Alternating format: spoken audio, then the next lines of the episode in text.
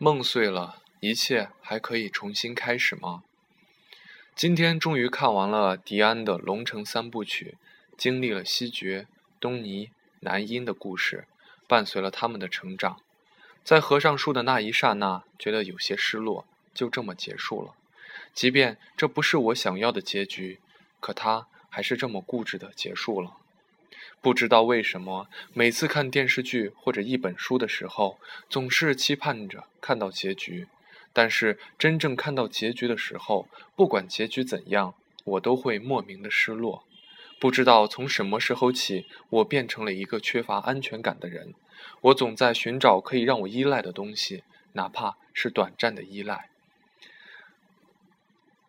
西决是一个老好人，变成了一个故意杀人犯。东尼强大的内心背后，不知隐藏着多少痛苦；南音看似乖巧柔弱的背后，又有着多么坚毅的性格。每个人都会变，每个人的面表面和内心都不同。